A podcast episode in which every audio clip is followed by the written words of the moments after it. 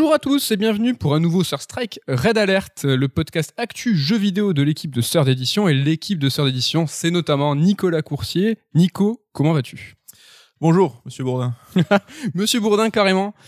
Euh, bon, on commence direct, on se jette dans le, bain de l'actu. La semaine dernière, nous parlions euh, de la première prise en main pour nous de la PlayStation 5. En fait, on avait prévu euh, de vous parler des pro tips, des choses qui étaient un peu cachées. Donc, il y a plein plein de vidéos qui vous parlent des menus cachés de la PlayStation 5 qui font ça bien mieux que nous. C'est pas l'idée. Néanmoins, euh, ça, on a oublié de le faire et on voulait vous parler d'un truc bien utile qui nous, nous a sauvé la vie. Je crois qu'on va parler de mémoire.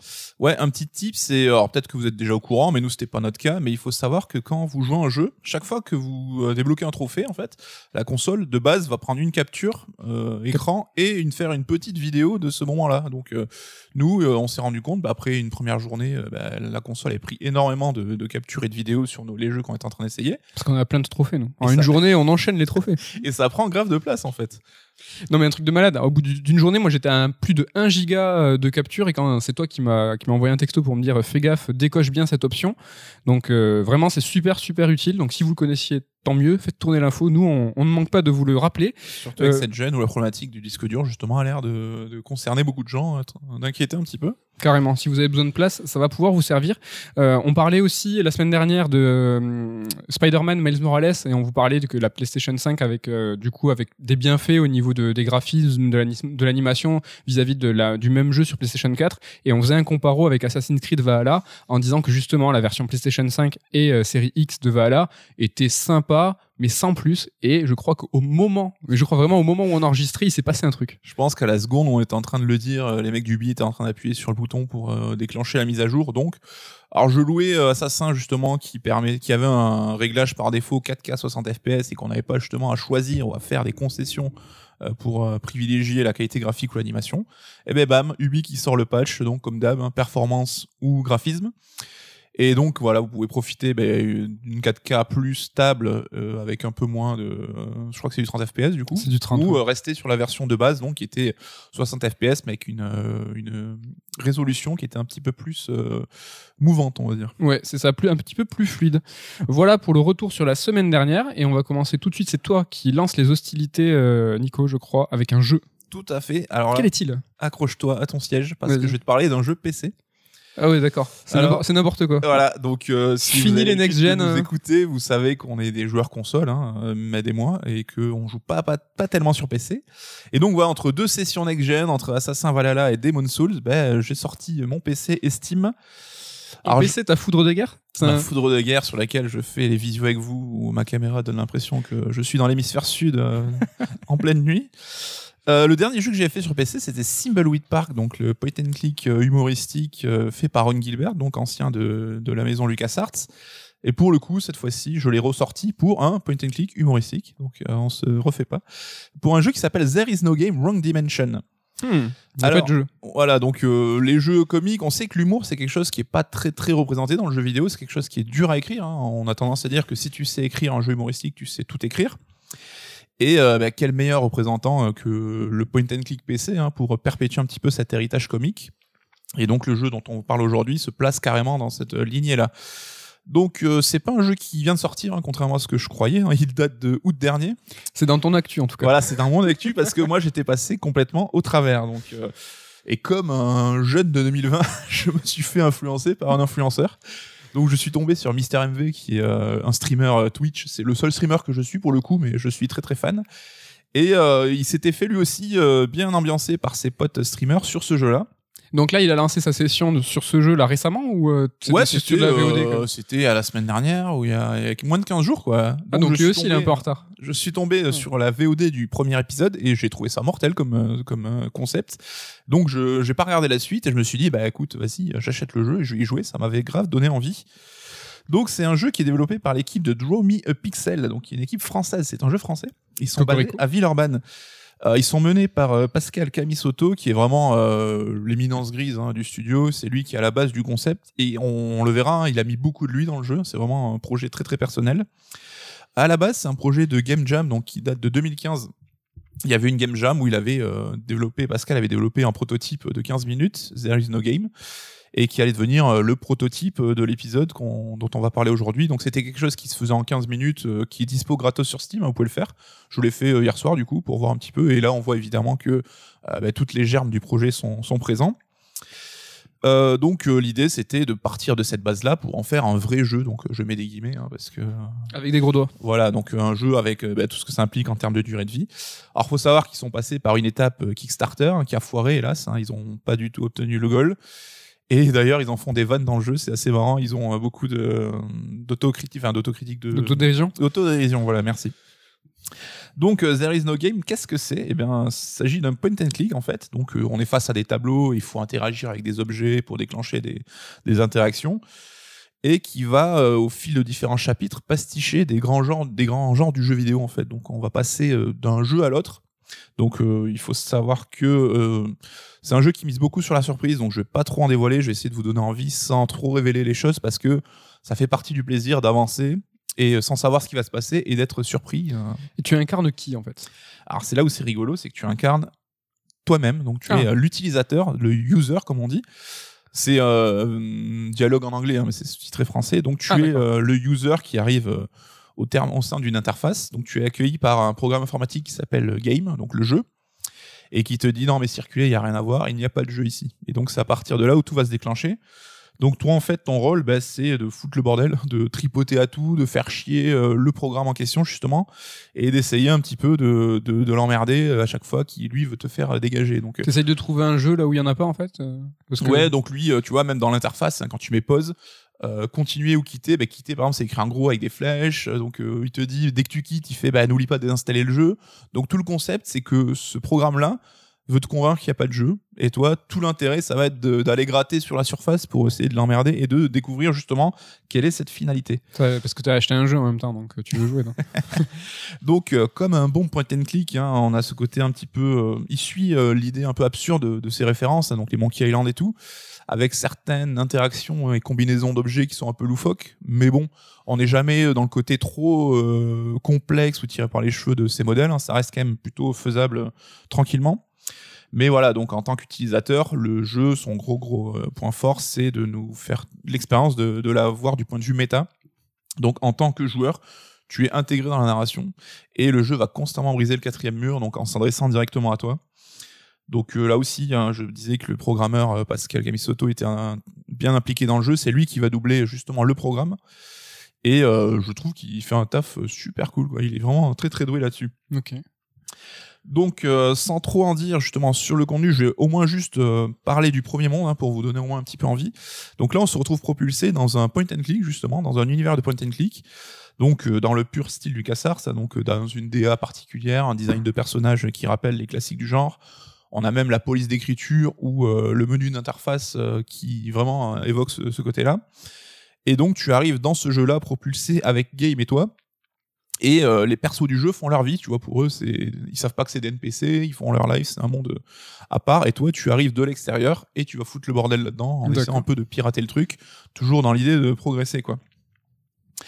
Euh, donc, euh, ce qui est cool, c'est que le jeu est euh, bah, drôle déjà et qui va se renouveler constamment. Donc, sur la base, qui reste quand même un point and click, tu vas avoir quand même des situations et des genres de jeux pastiches euh, qui sont pastichés qui vont faire que bah, tu es toujours surpris, tu as toujours envie de découvrir un peu plus euh, ce qui se passe. Et euh, l'intérêt, il est constamment renouvelé en fait. Est-ce que ça va loin les, les genres de jeux qui sont abordés Il y a un shoot 'em up, c'est n'importe quoi ou ça ou c'est quand même ça reste dans le jeu d'aventure? Il y en a quelques-uns. Le, le jeu est pas très long, donc c'est pas non plus. Il y a pas une quinzaine de chapitres non plus, hein, mais il y a quand même pas mal de concepts. Là où c'est intéressant, c'est que tu sens l'affection que les développeurs ont pour ces concepts-là, parce que malgré le côté qui s'en moque, hein, ils se moquent des, des, des- des passages un peu obligés de ces jeux-là avec euh, beaucoup d'humour, mais tu sens aussi l'affection qu'ils ont pour, euh, pour ces jeux un petit peu détournés. Est-ce qu'ils se moquent des jeux d'antan ou est-ce qu'ils se moquent aussi de l'industrie aujourd'hui? Les deux. Il y a les deux, d'accord. Les deux. Et notamment, euh, il y a un chapitre entier qui est dédié à justement une des plaies de l'industrie d'aujourd'hui. Et là, ils y vont à 200%. Ok. C'est, c'est plutôt drôle, quoi. Donc, euh, la progression, bah, c'est très très malin, je trouve, dans le- la façon dont c'est géré. Il faut quand même euh, réfléchir un petit peu. Alors, le narrateur va t'aider pas mal hein, dans la réflexion, c'est-à-dire que dès que tu bloques un petit peu, bah, lui, il va te dire ah ben tiens, euh, on devrait faire ça. Enfin, toujours te donner des indices. Peut-être de manière un peu trop rapide. Des fois, j'aurais aimé qu'on me laisse un peu plus euh, le loisir de réfléchir par moi-même. Mais bon, pour une énigme en particulier, euh, je vais pas dire que le jeu est facile parce que j'ai bloqué sur une énigme pendant une demi-heure. C'est le Sudoku. Si jamais euh, des gens ont joué le jeu, je D'accord. pense que euh, je suis peut-être pas le seul. euh, J'espère en tout cas. Et tu as aussi un système d'indices donc euh, que tu peux utiliser donc dans le menu et qui va te donner euh, des indices donc il faut il y a un petit cooldown hein, tu peux pas bourriner pour avoir les trois indices d'un coup. Ça te permet voilà d'utiliser un indice de prendre le temps de réflexion pour essayer d'avancer donc ça te donne à chaque fois trois indices pour euh, si vraiment tu es bloqué. Donc c'est très très bien pensé. Et euh, sous ces côtés euh, vraiment loufoques et rigolo quatrième mur des blagues de partout et tout au fil du temps il va commencer à développer un vrai propos. Il y a vraiment une histoire une véritable histoire qui se met en place. Et au-delà de son propos méta, donc euh, sur le, jeu vidéo en lui-même, mais aussi sur le rapport entre le créateur et son programme, tout ce côté-là, bah il y a vraiment euh, de l'émotion qui va intervenir, tu vois, ça devient euh, quelque chose. Enfin, il va sur des terrains sur lesquels on l'attendait pas vraiment, et on a même avec le temps un propos fort et assez mélancolique qui intervient. Donc vraiment là-dessus, c'est du réussi à 100%. Quoi. C'est pas qu'une satire euh, ou une critique de, de Ouais. l'industrie, c'est aussi un jeu très perso, comme tu le disais tout à l'heure. C'est ça. Et euh, il fait pas que détourner des codes et prendre des idées existantes pour se les rapproprier, c'est qu'il va même plus loin en proposant ses propres idées. Ah, Donc c'est quand même un projet à part entière, tu vois, il se cache pas derrière le côté euh, parodique et puis euh, je propose rien de plus en fait. Ouais, quoi. ouais. Il y a vraiment un vrai truc. Donc pour moi, c'est vraiment un excellent jeu.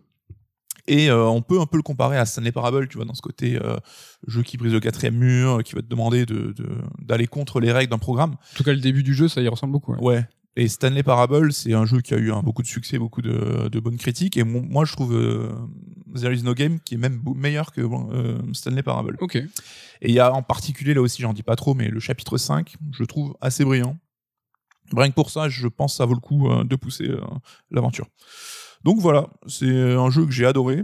euh, qui voilà durée de vie bah ça dépend de vos capacités évidemment de votre euh, de votre la façon dont vous allez résoudre les énigmes et comment vous réfléchissez en gros c'est 5 6 heures je pense D'accord. euh, c'est faisable de manière assez rapide c'est dispo sur Steam ça coûte 13 euros donc pas super cher ça tourne je pense sur à peu près toutes les configs hein. moi j'ai un PC qui est pas ouf et euh, enfin c'est un jeu qui est pas super exigeant techniquement Et c'est que sur Steam. c'est que sur Steam, il n'y a pas de version console pour le moment, euh, même si en termes d'interface, ça serait un petit peu compliqué. Alors peut-être une version Switch aurait été cool, tu vois, avec l'écran tactile et tout. Euh, à voir, hein, ça dépendra du succès du jeu, parce que, alors évidemment, moi c'est pas trop mon domaine, donc je me suis pas forcément intéressé, mais je sais pas si le jeu a fait grand bruit. Malgré tout, tu vois, par exemple, jeuxvideo.com l'a testé, il a mis une super note et tout, donc. euh, Moi, j'avais entendu parler de ce jeu sur Silence on joue. Ah ouais. Ouais. Mais euh, ils en parlent de ça, du fait qu'ils sont dispo uniquement euh, sur, con- enfin, sur PC, pas sur console, euh, sur la distribution, le fait que. Ça non, mais euh, dans le côté, euh, tu vois, les fans sur Kickstarter aussi, c'est, tu comprends que ça, veut, ça peut un peu impacter le développement, quoi. D'accord.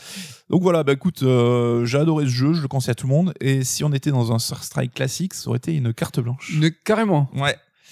Mais ouais, mais moi je vais y jouer sur Switch. Comme tout, le- comme tout le monde, ça a l'air vraiment, c'est vraiment, c'est le truc à, à dire. Ouais, tu m'as donné super envie, j'ai grave envie de le tester. C'est juste, ouais, le- la, la- la- la plateforme, en fait, qui me, qui me convient pas. Parce que là, j'ai vraiment rien sur le, sur quoi le faire tourner. Si, peut-être sur Mac. euh, Oui, sur Mac. Après, c'est vrai qu'il joue à la souris, c'est super confortable. Et pour ce style de jeu, on n'a pas encore trouvé mieux que, que ça, quoi. Ok. En tout cas, merci pour, euh, pour ce test. Merci pour la reco. J'espère que ça vous a donné envie. En tout cas, n'hésitez pas à nous dire euh, si vous y êtes essayé et si, euh, si ça vous, vous a fait plaisir. Ouais. Euh, en ce qui me concerne, moi, je vous parlais de, des Game Awards parce qu'en fait, euh, je, bah, c'est dans l'actu. C'est euh, la semaine prochaine. Euh, donc, il y a la septième édition qui sera le 11 décembre. Et en fait, euh, pour nous, euh, ça va commencer à 23h30. Euh, Ouais, donc, c'est le pré-show. C'est le pré-show. Non, non, c'est le pré-show qui commence. C'est une cérémonie qui est super, super longue. Donc, préparez le café. Franchement, vous allez être. euh, Bon, au moins, c'est le vendredi. Vous avez le week-end juste après. Donc, les Game Awards, donc, c'est une cérémonie pour célébrer le jeu vidéo au sens large. Et ça, depuis 2014. Et c'est produit et présenté par Geoff Keighley. Donc, Geoff Keighley, est-ce qu'on peut déjà le nommer et l'élire euh, pour le mec qui a le nom le plus imprononçable vis-à-vis de sa graphie? Donc, je vais pas vous l'épeler, mais c'est, je sais pas, on pourrait l'appeler euh, Geoff Knightley. Enfin, je sais pas, vis-à-vis de comment c'est écrit, c'est hyper chelou. Et je crois qu'au Canada, c'est Jeff, en fait, Geoff. Mais je ne m'engagerai pas là-dessus. Ah ouais, c'est peut-être Geoff qu'il faut l'appeler. Je crois que c'est Jeff Keighley, en fait. Moi, j'ai dit, j'ai dit Geoff. Tu vous voyez, c'est Ah, ça, vraiment. À voir, à voir. Donc, à voir, on sait pas trop. C'est à ce jour la plus grande célébration du jeu vidéo euh, avec le avec le 3. C'est quelque chose qui devient extrêmement euh, populaire, extrêmement grand public et euh, je sais pas si vous en souvenez mais on vous a souvent appelé parlé de notre ami qui s'appelle Caillou. Vincent, on lui fait un big up. C'est un très proche, un ami très proche mais qui n'écoute pas les émissions. On fait pas ça pour lui faire plaisir et la preuve, il s'en fout complètement. C'est juste que pour nous, c'est le proto-joueur dans le sens non péjoratif, c'est qu'il s'intéresse aux jeux vidéo, enfin il s'est très fortement intéressé aux jeux vidéo ado et aujourd'hui s'intéresse aux jeux vidéo de loin, il s'intéresse au du jeu vidéo quand ils sont vraiment très forts, très puissants. Il a fait, euh, s'est lancé dans Dark Souls 3, il a terminé euh, au moment où voilà où Dark Souls avait son pic de popularité.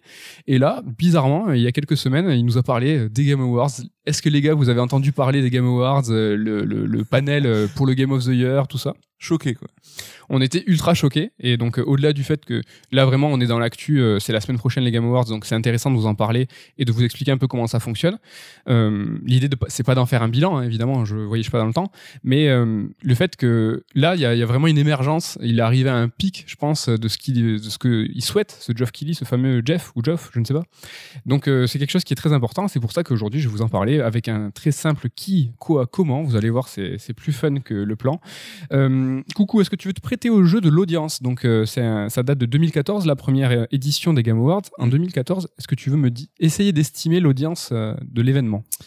Alors, je vais être nul parce que je j'ai du mal à pas mauvais, toi, hein. ces, évén- ces événements. euh. Ce qui est compliqué, c'est savoir comment en fait euh, c'est calculé. Donc, ouais, moi, je, quoi moi, je me suis, euh, je me suis basé sur bah, le site officiel.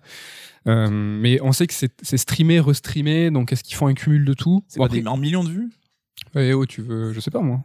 C'était c'était la première édition en 2014, donc euh, Je dirais euh, 2 millions. Incroyable. 2014, c'était bien 2 millions. Et je vous jure, c'est pas préparé. Euh, et donc l'année dernière, Non, on va voir si tu vas te gourer. Et l'année dernière, donc 2019, dernière édition en date. Donc, euh, est-ce que tu vas essayer de deviner aussi, de trouver? 6 millions. 50 millions. Tu t'es 50 bien- millions Ah ouais Oh, mais je viens de te, te teaser en te disant que là, vraiment, ça Ah, avait... J'ai pris confiance là c'est monté en puissance. Donc 2 millions première édition, 50 millions l'année 50 dernière. millions, putain. C'est énorme.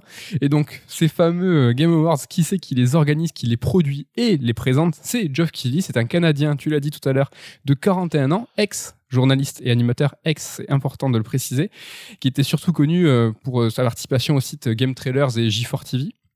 Il est aussi tristement connu pour le Doritos Gate, donc euh, et sa fameuse photo pour la promotion de Halo 4 où il était assis euh, à côté de de, moult euh, paquets de chips Doritos et de canettes de Mountain Dew avec une PLV du Master Chief derrière lui et avec sa tête un peu de béné. Enfin, franchement, il a une- Ouais, mais la photo lui rend pas euh, justice. hein. Mais c'est vrai que sur la photo, il a quand même une tête un peu. euh, Donc le, Doritos. Gate, ça, ça implique bien d'autres choses. hein. Il y avait euh, toute, euh, il y avait aussi une cérémonie qui était en cause où il y avait des, le meilleur journaliste qui était élu avec une PlayStation à gagner pour un journaliste qui devait tweeter. Enfin, ça, ça amène vraiment d'autres débats. Peut-être qu'on en parlera un autre jour, mais voilà, le Doritos Gate, c'est surtout la photo de, de Geoff Keighley avec sa, sa tête de con en fait au milieu des chips. Ça, ça l'a, ça l'a vraiment fait monter aussi en, en flèche. Et qui faisait du coup douter les joueurs de, du bien fondé de l'avis des journalistes s'ils n'étaient pas achetés par justement tous ces sponsors et tout. Quoi. Voilà. Et donc, euh, combiné au fait que les journalistes eux-mêmes souhaitent gagner des, des, consoles en envoyant des tweets parce qu'ils sont élus, élus aussi euh, dans le élus dans la catégorie meilleur journaliste jeux vidéo. Geoff Keighley, euh, il est pas sorti quand même euh, d'un coup faire les Game Awards direct. Il était producteur avant ça des vidéos. Alors c'est un peu compliqué parce que ça a un peu tout le temps le même nom. Des vidéos Game Awards, donc qui Ah étaient organisés par VGA, c'est voilà, les VGA, mais en fait, ça s'appelait réellement, ça s'appelait les Spike VGA. Et en fait, Spike, c'est une chaîne de M- c'est une chaîne du groupe MTV. Et donc ça, ça a eu lieu de 2003 à 2010. Donc euh, il s'est fait la main. euh, avant de monter en 2014 donc ces fameux Game Awards et euh, donc là il y a une première problématique en fait qui, est- qui, qui sort de tout ça avec Geoff Keighley c'est savoir pourquoi on lui tombe dessus? Euh, C'est vrai que souvent, il est un peu la risée euh, de, des journalistes, tout le monde se fout de sa gueule. euh, En France, en tout cas, ouais, il a mauvaise presse. pourquoi en fait? Parce que bon, en fait c'est le pote de tout le monde, ça c'est vrai. Il est super influent auprès des joueurs. Il a aujourd'hui un auditoire de, de, de malades. D'ailleurs, il Euh, était dans Death Stranding en, ta- en tant que euh, invité, euh, Ouais. guest. C'est ça. Bah, il est dans les petits papiers de Kojima. C'est son, c'est son poteau. J'aimerais être dans les petits papiers de Kojima. Ouais, peut-être. il, a, il a eu la PS5 avant tout le monde. Euh, c'est vrai qu'il y a eu une poignée de personnes qui ont pu teaser, dont des joueurs de foot et des rappeurs. Bah, il y avait Geoff Keighley. Il a rencontré Crash Bandicoot, hein, la mascotte. hein, Il a dans son costume. Il a le, il a le globe, notre fameux Geoff Keighley, mais Ah ouais? Enfin, il a le globe. Il a, il a un peu le melon, quoi, dans le sens où en fait, il, il est, euh, il, se met beaucoup en avant, il, joue beaucoup de sa personne.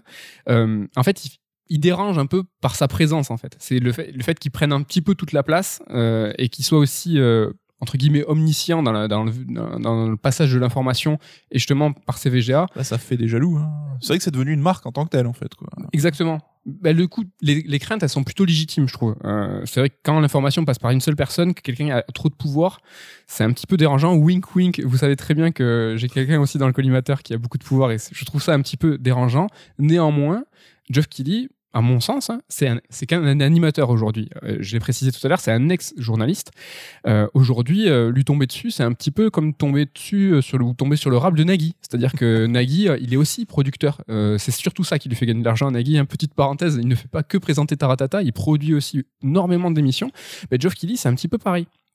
Il, euh, il a pas cette casquette de, journaliste. En fait, il a, tout à fait le droit quelque part d'être pote avec Sony et Kojima. Euh, il est dans une position qui pourrait faire penser à un conflit d'intérêts.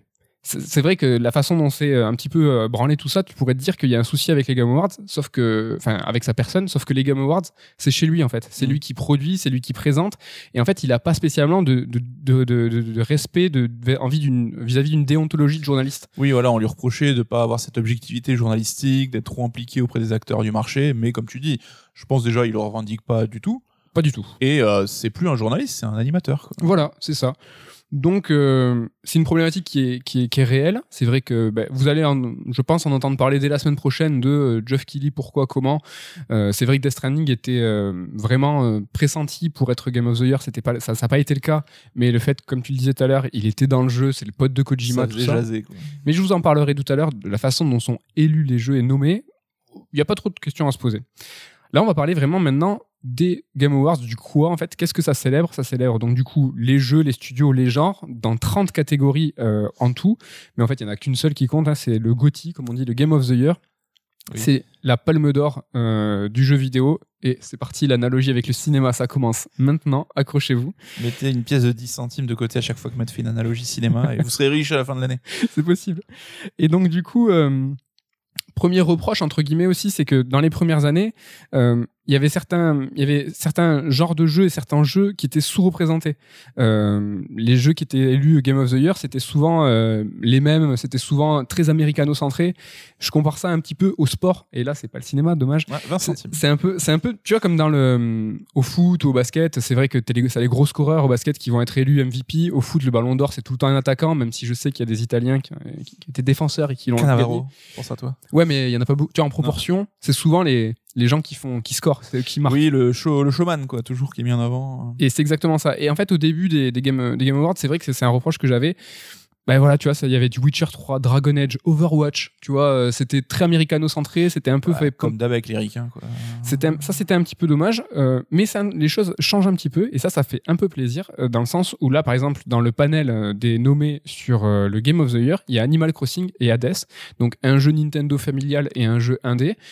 Je pense pas euh, qu'ils seront élus. Euh, je pense que Last of Us va sûrement euh, prendre prendre le titre du Game of the Year. Néanmoins, ça fait plaisir qu'ils soient déjà dans, dans le panel Mm. parce que euh, Animal Crossing, même si euh, il peut être raillé, il a tout à fait les épaules d'être Game of the Year. C'est un jeu qui a fait c'est 27 millions. Un jeu qui a clairement marqué l'année, qui a vendu plus que n'importe quel autre jeu. Et, et Hades, la même, malgré son statut de jeu indépendant, euh, la maestria avec laquelle il a été développé et les qualités en fait qui sont mis en avant dans le jeu, euh, pour Super Giant, c'est super important. Ouais, et euh, je serais curieux justement, euh, cette histoire de Game of the Year, tu parles de Last of Us 2 qui pour moi serait le, le prétendant idéal, hein, mais ça fait deux ans qu'on se rend compte que le jeu clivant ben, n'est jamais élu, tu vois.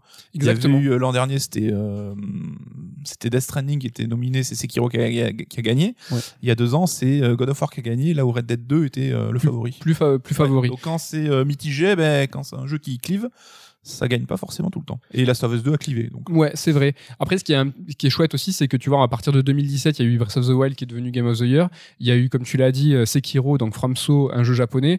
Ça, c'est euh, c'est quelque chose qui est chouette. Euh, C'est quand même des GOTY euh, valables, quoi. Enfin, personne n'est en train de dire le palmarès est cra- est Ah non, non, claqué. euh.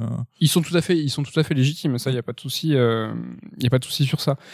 C'est plus sur la représent- représentativité. C'est vrai que tu vois, par exemple, là, il y a Genshin Impact qui est qui est nommé dans les RPG de l'année. Mm. C'est vrai qu'on a toujours, on vous en a parlé, euh, ce regard euh, un petit peu pas malveillant, mais euh, accusateur euh, sur le jeu. Péjoratif, ouais, sur Ouais, les- péjoratif. sur les free-to-play, quoi. Et là, le, le, le RPG euh, chinois free-to-play qui, est- qui, est, qui est nommé, C'est cool, c'est un signe d'ouverture. ça c'est chouette. Mais on va voir que ça, ça, ça se comprend par par le choix et, et donc le, le conseil consultatif qui, qui fait qui fait cette sélection. Ce qui est intéressant de se poser dans ce quoi, c'est euh, l'importance des Game Awards pour l'industrie. Euh, ce qui est sûr, en tout cas, c'est que je sais pas si c'est important pour l'industrie, mais en tout cas pour les, acteurs de l'industrie, c'est très très important. C'est un événement qui offre une exposition euh, aux éditeurs, aux constructeurs euh, vraiment très très importante. Et en fait, le nombre, de, le, le nombre de nominations et de prix sont autant de, de, de facteurs de vente et de d'arguments de vente en Mhm. fait. C'est vrai que on peut voir un petit peu aussi un peu comme au cinéma, peut-être pour un prix Goncourt en littérature euh, ou Renaudot, euh, ce euh, bandeau rouge. Mais là, c'est pour les jeux, c'est plus sur les, tu vois, sur sur les jaquettes. Tu vois, T'as les éditions gothiques qui, qui, qui, étaient- qui dataient de, de, d'avant ça, mais t'avais vraiment, là maintenant, t'as vraiment euh, nommé plusieurs fois aux Game Awards, élu aux Game Awards. Ça, c'est quelque chose qui est, qui est vraiment, qui, qui est aujourd'hui mis en avant. Tu vois, les éditeurs, en tout cas, je sais pas s'ils avaient, ils avaient un intérêt, mais ils en ont trouvé un intérêt sur ces, sur bah, cette vu l'audience, on les comprend. hein. Bah ouais, carrément. Et donc, euh, ces Game Awards, c'est pas uniquement une, cérémonie, une cérémonie, c'est aussi quelque chose qui est important pour les joueurs vis-à-vis des annonces, en fait, des world premières, terme piqué du cinéma, pour le coup. Euh, c'est vrai que ça, c'est quelque chose qui est, qui est, qu'on, peut souligner. Et, euh, World Premiere, qui sont devenus une sorte de gimmick que tout le monde répète. donc là, on est une semaine avant les, euh, les 2000, euh, la, la cérémonie de 2020, c'est la semaine prochaine. On sait pas, mais c'est déjà euh, la, la, la wish list, enfin la, la, la liste de vœux là. On parle de FF, euh, il y aura du FF16, du FF7 remake 2, euh, il y a du nouveau Crash, il y a quoi Il y a Elden, Ring, qui- Elden Ring qui va être annoncé.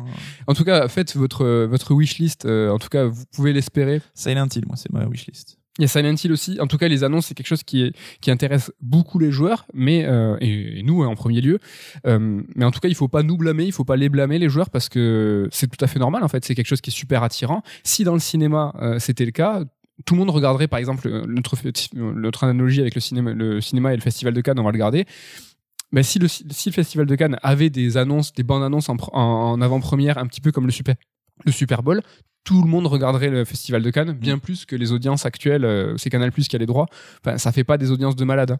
Et c'est marrant parce que ça en dit beaucoup, je trouve, cette euh, différence entre la culture cinéma et la culture jeu vidéo, avec le jeu vidéo qui est peut-être un peu moins mature, mais pour le coup, là, je trouve que c'est plutôt bénéfique. Tu vois, comme tu dis, les Oscars, c'est une cérémonie qui dure trois heures.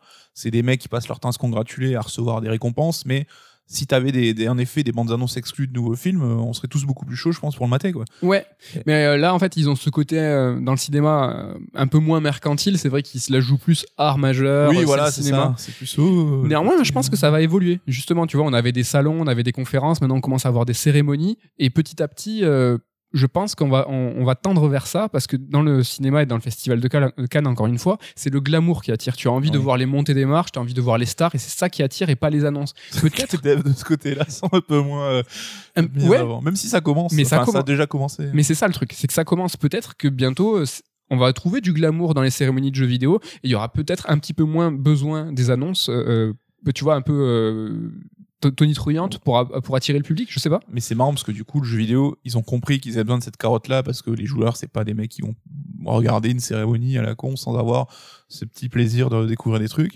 Et ils font un gros effort, justement, les Game Awards, pour avoir beaucoup de guests, pour annoncer les catégories et tout. Enfin, là, je crois hier, ils ont annoncé Tom Holland qui serait là et tout. Il y a un concert aussi, un petit groupe qui fait une, un concert. L'année dernière. Rappelle-toi le, le plus, euh, comment on dit, pas le truc à l'Apple, le One More Thing. Qu'est-ce que c'était? C'était Vin Diesel, mon gars. Ah oui, c'est Vin Diesel avec son jeu tout clacos, là. Fast and Furious. Et donc voilà, tu vois, il, il commence à faire venir du glamour, à faire venir du, du cinéma un petit peu dans cette cérémonie. Il y a une seconde problématique sur ce, sur ce que ça présente en fait euh, et comment c'est comment c'est fait, c'est que hum, contrairement au cinéma, c'est pas une institution ni un comité en fait qui organise, mais une personne. C'est ce fameux Geoff Keighley qui le fait. Et en fait, c'est les marques et les pubs qui financent l'événement. Contrairement au festival de Cannes. Et là, coucou, par exemple, est-ce que tu sais combien ça coûte un festival de Cannes? À organiser Ouais. C'est au moins 25 euros, je pense. Oh, Putain, tu m'as fait trop peur, t'allais trouver. C'est 20 millions. 20 millions C'est pas grand chose, hein Franchement, Ouais, j'aurais dit plus. ouais. Mais tu vois, dans ces 20 millions, le Festival de Cannes, par exemple, il y a 50% qui viennent du fonds public. Alors, et le reste, c'est des, euh, des institutions ou du privé. Donc là, en l'occurrence, les marques. Mm. À chaque fois, vous voyez, c'est, euh, euh, Renault, partenaire officiel. Ça, c'est ça, c'est 50% autres. Alors- Village Webs. Et c'est pas le cas des, des Game Awards. Là, Game Awards, tu vois, c'est une production Geoff Keighley financé évidemment par les marques et la pub. Je me demande si euh, c'est par nécessité ou par souci aussi d'indépendance. Est-ce qu'il aura envie d'avoir le gouvernement qui va se mêler de ça Je suis même pas sûr. Tu vois, Je sais pas. C'est vrai que pour Cannes, t'as as la ville, t'as l'État, t'as Mm. as, plusieurs institutions qui rentrent en jeu. Je sais pas, mais c'est, euh, on peut se demander en fait à chaque fois euh, ce qu'il y a derrière, comment les choix sont faits, et c'est exactement ce qui nous intéresse maintenant. C'est comment en fait euh, le- les, les jeux sont élus, comment les jeux sont nommés. En fait, il y a un comité, tout simplement, qu'on appelle le comité consultatif, qui est constitué des trois consoliers, Nintendo, Sony et Microsoft, de deux plateformes. Donc il y a Google Stadia et Valve. Il y a aussi AMD pour le PC. Donc salut AMD euh, qui est sponsor, euh, je pense, euh, enfin c'est pas je pense, je suis sûr qu'il finance pas mal derrière. Il y a des pubs AMD qui tournent très très souvent. Et de sept éditeurs, donc il y a Electronic Arts, Activision, Rockstar, Ubisoft, Valve, Tencent, Riot et un studio, un seul. Tu l'as? Kojima Production. Kojima Productions. Allez, c'est ça qu'on veut. Donc, donc voilà, ce comité consultatif, donc du coup, il sélectionne une centaine d'organes de presse qui vont former le jury. Et en fait, euh, chaque organe de presse choisi va, va, va élire un représentant qui pourra le, le nommer et voter. Donc par exemple, tu vois, ce, ce jury, il a grossi avec les années. En 2017, il était de 28 personnes. Après 2017, ça a fait 50 personnes. Depuis le 2019, il y a la presse internationale qui est, qui a, qui est intervenue. Et là, en, Alléluia. 2000 en 2020, il y a plus de 100 jurys en fait qui vont voter. Euh, et donc euh, les éditeurs et les consoliers et les plateformes que je viens de nommer ont aussi évolué. Par exemple, tu vois, Tencent, c'est assez euh, récent. Tu comprends Mais, maintenant, euh, par exemple, Genshin Impact, ce genre de choses. Ouais, justement, ce que j'allais dire, est-ce que Nintendo, Tencent, tous ces mecs-là votent aussi? Enfin, ça, Non, non. En fait, le, le, les- le comité consultatif, tu vois, les consoliers, les plateformes, les éditeurs, eux, c'est ce groupe-là qui va qui va nommer en fait les organes de presse. Ils vont dire je veux cet organe, cet organe, cet organe, Ouais, cet organe. ça, ça pose quand même des questions sur. euh, Et après, c'est, si euh, légitimer par un constructeur, euh, ce que ça peut impliquer derrière comme renvoi d'ascenseur. Il y en a une centaine. Et en fait, ils sont très, euh, enfin, ils sont éparpillés, tu vois. Il y a, un grand nombre d'éditeurs. Il y a les éditeurs majeurs, il y a tous les consoliers. Donc, tu vois, même si par exemple euh, Nintendo ou Sony va favoriser une rédaction en disant, ben, je veux absolument euh, euh, ait GameSpot, parce que GameSpot, euh, toi-même tu sais, peut-être tu vois les autres consoliers, ils vont, ils vont, ils vont nommer d'autres organes de presse. Donc, il y a aussi influenceurs, youtubeurs. Ouais, ça brouille un peu les, les c'est un peu dommage.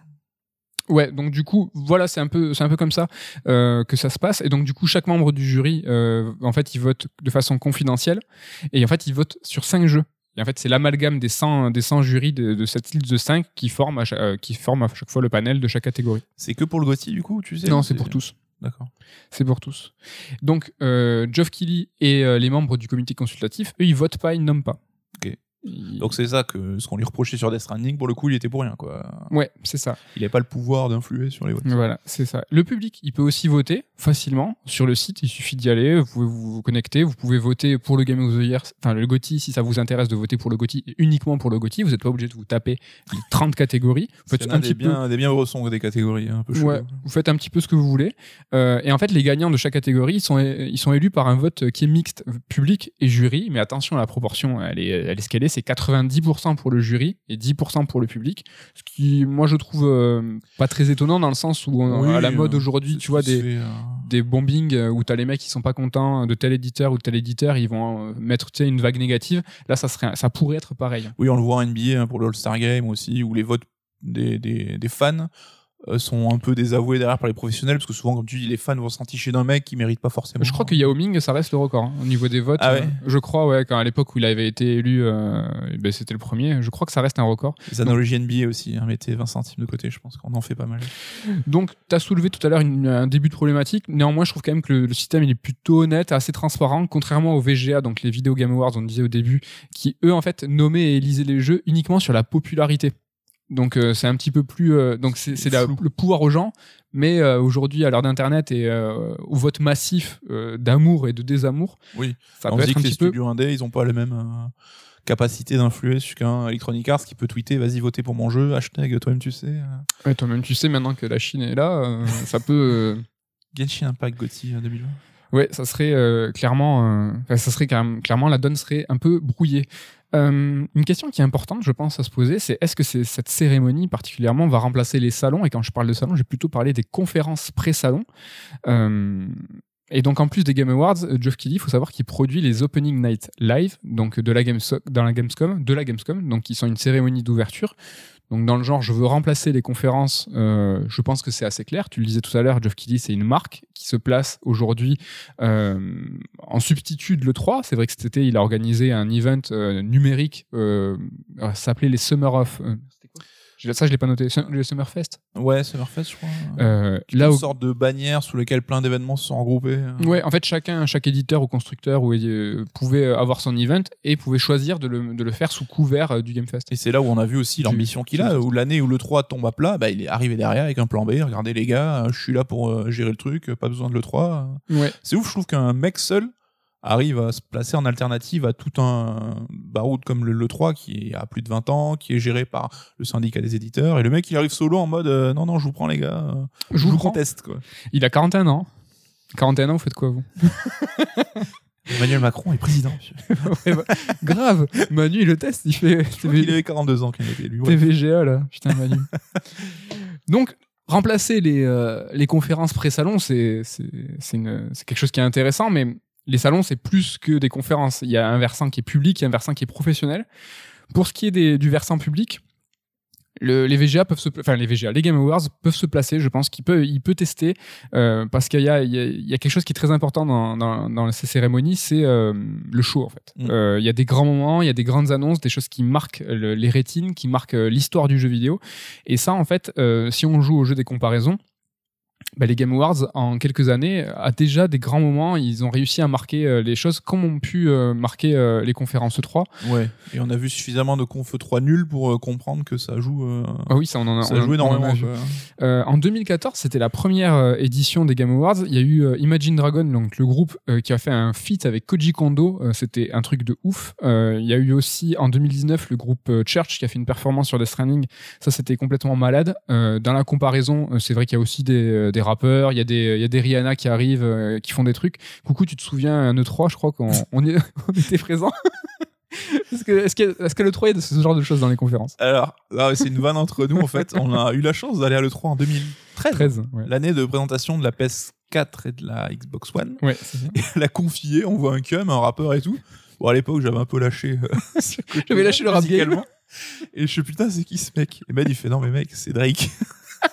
Voilà, on a vu Drake en vrai, je l'avais même pas calculé. J'aurais croisé dans la rue. euh, Et tu leur ai pas donné l'heure. Ouais, bon, on battait les couilles. Donc voilà, enfin, dans le jeu des comparaisons, il y a un petit peu, je pense, égalité. Si on parle pas d'historique, hein, c'est-à-dire que les Game Awards marquent les esprits, les, les- les conférences pré-salon aussi. J'ai une petite anecdote d'ailleurs sur les Game Awards de l'an dernier. Donc j'ai pas fait Red Dead 2 à la sortie et euh, malgré tous les encouragements, je me suis dit bon, il va falloir que je le fasse. J'avais envie de le faire, mais au Game Awards, ils ont fait jouer une des chansons euh, du jeu qui m'a tué. Enfin, j'étais euh, genre les frissons et tout. Je me suis dit ok, euh, c'est bon, je vais le faire. quoi. Ouais, imagine euh, si t'avais fait le jeu, enfin, Thrills. Ouais, encore plus. Mais euh, tu vois, il y a des choses qui sont reprochées à, à- à l'é- à l'époque des conférences euh, pré-E3. C'était, tu sais, euh, pour Microsoft ou Electronic Arts, quand ils, fait- quand ils faisaient venir des, des voitures, des Lamborghini, des Ferrari euh, pour la présentation de Forza ou d'un Need for Speed. Dans la presse jeux vidéo, tu vois, il y avait un certain dédain et j'ai jamais capté en fait ce dédain dans le sens où euh, ces conférences elles étaient faites pour être relayées par les médias grand public. Et il faut savoir que quand Forza euh, ou euh, Need for Speed présentent une voiture euh, et des fois des exclus de ouf euh, au niveau des, des Lamborghini qui n'étaient pas sortis ou une édition limitée de malade, ben ça fait parler après dans le- l'équivalent Auto Plus de, des États-Unis. Donc nous dans le jeu vidéo, on s'en moque en disant ah ben super, il y a encore une Lamborghini, alors que non, mais c'est pas du tout ça l'idée. C'est ça qui fait résonner derrière. Mais qui fait résonner chaque sous-niche en fait. Tu vois, Ouais. la presse automobile va en parler, Drake. Drake va en, enfin coucou Nicolas Coursier va en parler. Enfin tu vois, t'as la presse musicale qui va en parler. euh, sans leur jeter la pierre, évidemment, mais c'est vrai que les journalistes, le 3, c'était leur chasse gardée. Les confs, il y avait que qui avaient accès à l'époque avec des professionnels. Et quand c'est devenu public, je peux comprendre qu'il y ait un côté euh, défiance là-dessus en disant ah, putain, on nous a enlevé notre privilège, entre guillemets. Et maintenant, bah non, regarde, ils font venir des voitures sur scène, c'est de la merde. Ouais, c'est un petit peu ça. Il y, avait, il y a eu des grands moments déjà aussi, euh, des grands moments de jeux vidéo, on va dire, euh, qui sont pas euh, des guests ou des, invités qui viennent pour faire le show, des moments vraiment de jeux vidéo, un peu à l'image quand on était justement à, ce fameux 3 en 2013, quand il y a eu la vanne de Sony envers Microsoft en disant bah, pour prêter un jeu, c'est comme ça et t'avais les mecs qui, qui préparent. C'était qui déjà euh, C'était Shuei Yoshida, Yoshida, et ouais. le boss de. Alors je sais plus comment il s'appelle lui, le blond, le grand blond et des lunettes. de Yoshida qui donnait en fait euh, la- le, le- le boîtier PlayStation en disant bah tu veux prêter un jeu, c'est comme ça. Ou Bah, Keanu Reeves. euh, Ouais. You're breathtaking. Ouais, mais là, ça c'est plus du show dans le sens où tu vois, c'est un guest. Oui, Euh, c'est là, c'est plus, tu vois, au Game Awards, on se souvient en 2017, tu sais, de Joseph, de Joseph Fares qui prend feu et qui. com- Qui avait trop picolé à l'open bar avant de venir. Ouais, mais il s'écrit chez Radisson, tu vois. Il était, il était cramé, le mec. Et il a a- fait un WAD à l'industrie, ouais. C'était, c'est énorme. En 2018, les trois boss, donc il y avait Sean Layden, Phil Spencer, et c'était pas un boss, mais Reggie, qui est, qui est comme, c'est un boss dans nos cœurs. Les boss de, enfin, de, de- des, des succursales américaines. quoi. Et donc, les trois réunis, ça c'était un moment de jeu vidéo qui était assez ouf. Et, qu'ils allaient chanter une chanson. et l'année dernière, arrête, l'année dernière, il y a quand même eu qu'un- la série X présentée, euh, et ça avait pas fuité. Ouais, Euh, ça, c'est ouf. C'est pour Game moi Awards. ce qui a légitimi- légitimé complètement les Game Awards comme un immanquable maintenant du jeu vidéo. C'est que Microsoft a, montré pour la première fois sa nouvelle console à cette occasion-là, quoi. C'est un truc de ouf. Ouais, donc au niveau public, je pense que les Game Awards, ils ont les épaules et les reins et le dos et ce que tu veux pour euh, substituer euh, ces conférences euh, pré-E3, c'est tout à fait possible. Et comme on l'a dit tout à l'heure, ces conférences, en tout cas les salons, il y a aussi un côté professionnel. C'est vrai qu'il y a une partie pro où il y a des deals qui sont mis en place. C'est important pour les studios, pour les indés qui vont aller chercher un éditeur.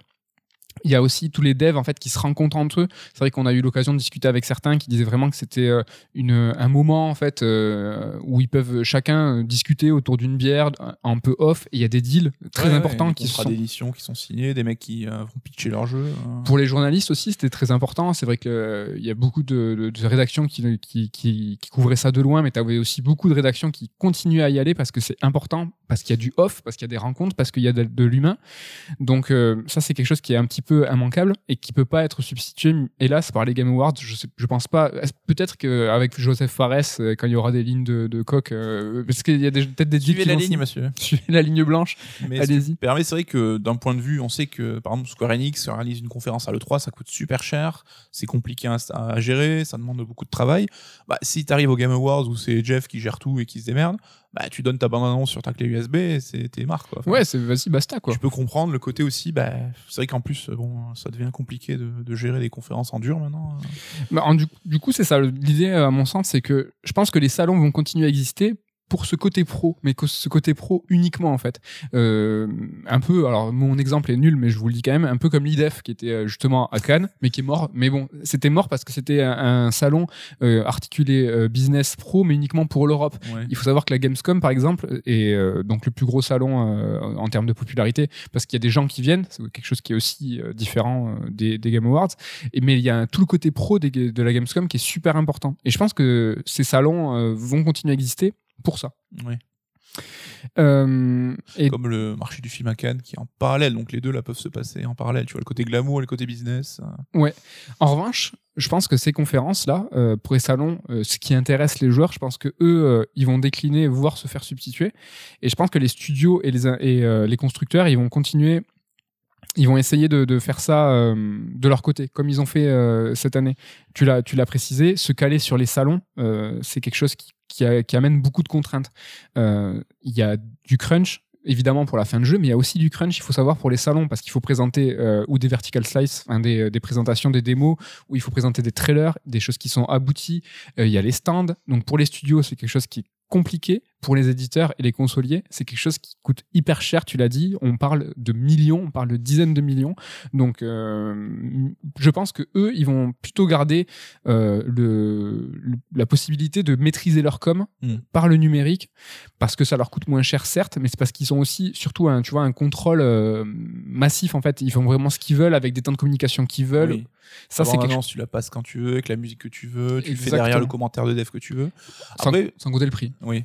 Il a peut-être la question de la date qui va jouer aussi, parce que c'est vrai que le 3, à ce côté, en juin, on te présente les jeux de Noël, ça a du sens. Là où les Game Awards en décembre, tu peux teaser sur l'année à venir, mais en termes de business, est-ce que c'est plus pertinent là-dessus? Je n'aurai pas la réponse. hein, je suis pas vrai. services marketing. on peut voir que tu vois Microsoft et Sony cette année euh, c'était un petit peu leur année euh, ils ont essuyé les plâtres on a vu qu'ils ont fait un petit peu n'importe quoi. Sony n'était pas spécialement convaincant.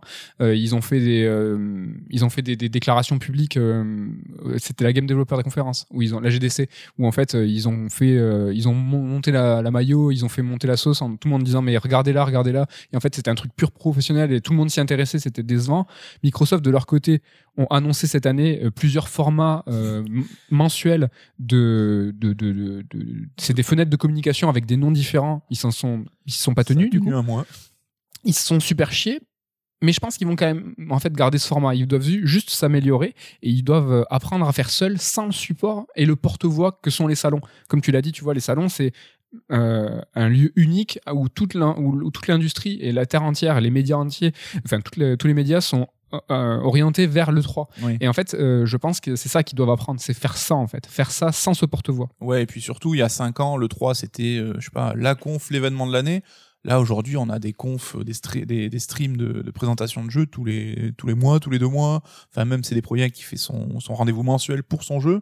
Là, aujourd'hui, tout le monde fait ça. Enfin, on est abreuvé de confs et de présentations. Peut-être trop, du coup, parce que tu peux pas avoir que des événements. Il n'y a pas euh, de temps fort. Ouais, voilà, c'est ça. C'est, ça devient une habitude et des- il y a souvent des, des événements qui vont décevoir parce que t'as pas des trucs euh, de ouf à annoncer tout le temps, quoi. Mais c'est vrai que oui, le 3 avant était incontournable et c'était peut-être un des seuls représentants. Aujourd'hui, euh, c'est différent, quoi.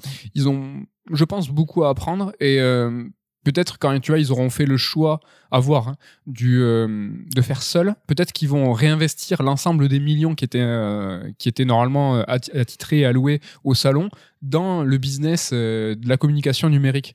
Et là, pour l'instant, c'était pas trop le cas. C'est vrai qu'ils faisaient un peu comme ils pouvaient. Euh, moi, j'ai j'ai pas compris Microsoft euh, malgré le Covid qui filmait en fait ses intervenants chez eux avec une webcam Ouais. claquée On aurait dit une réunion de CERD. non, ça, je trouve que tu vois, c'était assez incompréhensible. Y a, y a, ils ont beaucoup à apprendre et surtout, tu vois, à, à comprendre l'investissement en disant bon, ben peut-être qu'on va lâcher l'affaire sur les conférences, enfin les pré-conférences, enfin les conférences pré-salon. On va tout miser. Euh, sur, la numé- sur le numérique et peut-être sur CVGA. C'est vrai que ben, là, en tout cas, pour 2020, ça sera, je pense, le climax. Faut voir, c'est peut-être ça qui va être euh, un game changer euh, sur, sur ces salons. Voilà pour, pour les, guides, les, les, les Game Awards, en fait, comment ça fonctionne, qui les fait, comment ça se passe. Pour conclure, moi je voulais vous parler un petit peu de, de la France, de savoir comment ça se passait en France. N'est-ce pas? Enfin, N'est-ce pas? Est-ce que, vous- est-ce que tu te souviens, Coucou? Entre 2007 et 2010, il y avait les Milton. Putain, j'avais complètement zappé les Milton. en fait, c'était créé par le Festival du jeu vidéo. Ah, Et en on fait, en ça avait s- fait un à l'époque. Euh, ouais, et en fait, ça, ça, ça s'est terminé quand il y a eu la fusion avec le Paris Games Week, et où il y a eu les Ping Awards qui ont, qui ont, qui ont été créés. Et donc, les Ping Awards, c'était depuis 2013, et ça a été créé par Philippe Ulrich. Ah, c'est vrai Philippe- Oui. Philippe Ulrich, Cryo Interactive. Ça ouais, ouais, le capitaine euh, Blood, euh, enfin un créateur de jeux français euh, archi connu. Ouais, ouais. Et donc, ça, ça a été créé par, euh, par, par Philippe Ulrich, mais c'est organisé par Capital Game et la FJV. Donc, on voit direct qu'en France, on essaye de faire un petit peu différemment. On essaye plus de faire inst- institutionnel. Mm. On est, euh, tout de suite, on s'écarte du format plus américain, plus financé par le, par, le marketing. Après, c'est vrai qu'on est moins dans le show, mais euh, on est peut-être plus dans le. dans le- Bon, on a ce côté toujours un peu, euh, je te balai dans le cul, mais euh, je dis ça avec affection, quoi. Ouais, mais attends, tu vas pouvoir en parler du ballet parce qu'on parle des Pégases, donc euh, qui ont été créés depuis l'année dernière. Donc c'est créé par le syndicat national du jeu vidéo, qui a créé pour l'occasion, qui a créé pour les Pégases, l'Académie des arts et techniques du jeu vidéo. Ah, là, on y est. là. On y est. Donc c'est une assemblée qui a pour rôle d'organiser la cérémonie. C'est calqué et c'est assumé sur le modèle des Césars. C'est vraiment dit euh, noir sur blanc. On y est dans le côté institutionnel, pas sœur de y est dans le comité. Et donc c'est ah putain, ça m'a surprise. Des académiciens, donc c'est des pros, des journalistes, euh, donc euh, qui vont euh, qui vont élire, tu vois, un petit peu comme je vous expliquais tout à l'heure, euh, des panels qui proposent des jeux. Et donc, euh, comme tu l'as dit, comme je viens de te le dire, il y a des pros, des journalistes euh, et Bibi. Donc je fais partie de l'Académie des arts techniques du jeu C'est vidéo. vrai? Ouais, pour quand j'ai fait mes recherches en fait, j'ai- j'ai essayé de m'inscrire. J'ai- Ah, mégaton c'est pour pour ça que tu dis. Est-ce que je dois vous appeler monsieur l'académicien? Ben, j'espère bien. Filé la veste du conseil constitutionnel? Non, mais j'ai une épée. en fait, bon, de- du coup, je vais être viré direct parce que je veux dire que ça, le fait que c'est calqué sur les Césars, ça sous-entend, tu vois, un petit peu euh, un minimum de snobisme, je trouve. Allez, ça crache dans la soupe direct, quoi. Non, mais que c'est un petit peu déconnecté de la réalité. C'est vrai que de vouloir être au-dessus du game, d'être très institu- institutionnalisé. Putain, institutionnalisé, c'est dur à dire. C'est le matin, c'est dur. C'est vrai que c'est le matin, mais euh, c'est bizarre. Tu vois, les Césars, on sait qu'il y a des écueils qui sont inévitables. Hein. On va pas vous parler de Polanski et des, des- des catastrophes qui se sont passées sur le dernier César, mais il y a des, des membres d'honneur qui sont indéboulonnables, qui sont là, qui en fait qui participent au fait que nouvelle analogie que cinéma a une, au fait que le marché soit pas le marché, mais l'industrie du cinéma soit sclérosée, qu'il Oui. soit toujours mené par les mêmes mecs. T'as un entre-soi, une consanguinité un peu dégueulasse, quoi. Et là, tu te dis, euh, Poteau et poteau, quoi. Mais c'est exactement ça. Et là, tu te dis, peut-être que les Américains, ouais, ok, c'est show-off, euh, c'est la thune, c'est les Doritos, c'est le, tes poteaux avec tel, avec tel constructeur. C'est, de la thune en fait. Et en fait, en France, on, on veut se calquer tout de suite sur les Césars. Alors peut-être qu'on évite ça, ok, clairement. Mais attends, on va droit dans l'autre mur. C'est-à-dire Mhm. que si tu parlais de ballet, euh, de ballet, euh, il y, a, y a tout le cellier quoi. Là, c'est vraiment, euh, on sait se calquer sur les Césars, c'est tout de suite euh, rester dans cette, euh, cet immobilisme un peu, dans cette, dans cette déconnexion de la réalité, en se disant que le, le milieu du jeu vidéo, c'est ces mêmes mecs, dont moi, tu vois, qui vont, qui vont, qui vont nommer, qui vont nommer les, les jeux, tu vois. Alors, C'est dommage. Euh, pour le coup, je trouve que les Game Awards, euh, malgré le côté américano-centré, le co- évoluent dans le bon sens. Il y a une façon de nommer les jeux qui est plus mondialisée. J'aurais du mal à trouver, euh, tu vois, des failles. Il y en a, c'est clair, on les a soulevées aujourd'hui. Contrairement aux Pégase, qui ont une euh, itération l'année dernière et là la seconde. euh, et en fait, on, je trouve déjà qu'il y, y a beaucoup plus de, de reproches à faire. euh, Après, euh, ouais, faut pas leur juste de la pierre non plus en France. Tu vois, c'est bien de d'essayer au moins de, de- une approche. On voit ce qui marche, ce qui marche pas. On évolue, ça change. Là, on voit qu'ils cherchent hein, depuis des années avec toutes Ouais, ces oui. cérémonies qui. qui- Mais attends, je te... là c'est 2007, hein, les Milton. En France, c'est vrai qu'on. les Milton. Les Milton. ouais, tu vois, par exemple, les, les Pégases, c'est dans l'entre-soi, ça, ça, ça récompense et ça célèbre le jeu français. Oui, c'est ça qui me dérange toujours, nous, ce côté franco-français. Il faut qu'on parle que de nous, qu'on récompense que entre nous. C'est calqué sur les Césars, c'est pas, pas le festival de Cannes. Après, c'est sûr que oui, si tu récompenses euh, Last of Us 2, t'auras pas Neil Druckmann sur scène qui va venir récupérer ça, son Pégase, quoi. C'est dommage. C'est dommage. Mais pourquoi pas? Enfin, Alors que, si- tu vois, les, les Césars, bon, c'est pas les Oscars, mais il y a toujours ce. Ça peut attirer un peu de monde, tu vois. T'as toujours le César d'honneur avec un, un gros invité ricain à chaque fois. euh.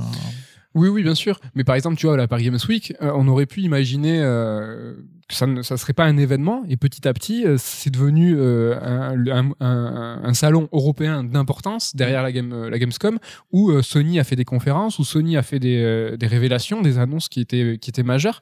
Là, avec un festival français qui célèbre le jeu français, ben, les ambitions sont peut-être pas les mêmes aussi. Donc, euh, c'est peut-être ce qui est un petit peu dommageable.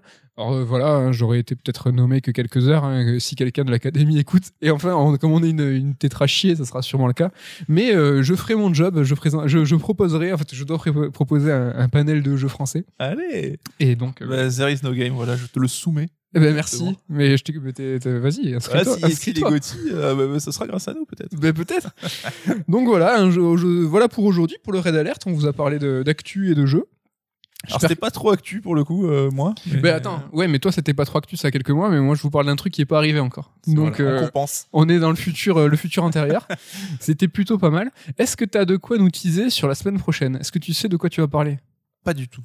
Mais si. Alors moi je sais que j'ai envie de, jeu- de jouer vachement à Haven, qui est Ah, aujourd'hui oui. dispo sur le Game Pass, le nouveau jeu de Game Il sort Baker. aujourd'hui, si je pas de conneries. Le Ouais, jour ouais. on enregistre. hein. C'est ça aujourd'hui. Mais il y a un autre jeu qui Ouais. sort aujourd'hui qui t'intéresse. Call of the Sea. Euh, ah, par contre, j'ai vu un trailer, donc je suis chaud, mais peut-être ce sera pas du tout mon délire, ou peut-être que ça va être nul. Donc, euh, Je pense que c'est deux jeux qu'on va essayer. Euh, si vous voulez vous lancer euh, pour être au raccord avec l'émission de la semaine prochaine, et du coup, euh, on s'y met tous aujourd'hui. on s'y met tous aujourd'hui. on fait un débrief ensemble.